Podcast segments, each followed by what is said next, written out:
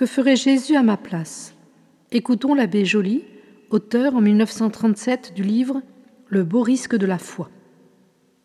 Le philosophe Bergson décrit, avec autant de lyrisme que d'exactitude scientifique, l'état de l'âme unie à Dieu. Il écrit C'est pour l'âme une surabondance de vie. C'est un immense élan, c'est une poussée irrésistible qui jette dans les plus vastes entreprises.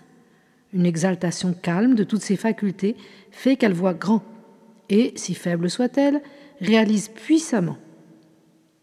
Surtout, elle voit simple. Et cette simplicité, qui frappe aussi bien dans ses paroles que dans sa conduite, la guide à travers des complications qu'elle ne semble même pas apercevoir. Une science innée, ou plutôt une innocence acquise, lui suggère ainsi du premier coup la démarche utile, l'acte décisif, le mot sans réplique. L'effort reste pourtant indispensable, et aussi l'endurance et la persévérance. Mais ils viennent tout seuls. Ils se déploient d'eux-mêmes dans une âme à la fois agissante et agie, dont la liberté coïncide avec l'activité divine. Fin de citation de Bergson. En lisant cet admirable tableau, on ne peut se défendre tout d'abord de l'impression qu'il retrace le rêve du philosophe et non la réalité.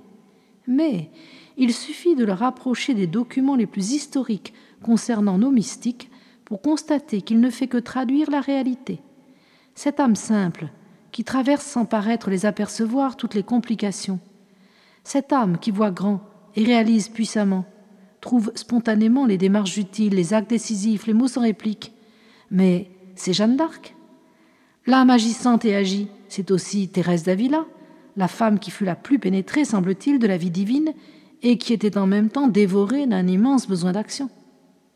L'âme agissante et agit, c'est Saint François d'Assise, c'est Saint Vincent de Paul, c'est chacun d'entre nous. Oui, chacun d'entre nous, dans la mesure où il consent à cette action divine en lui.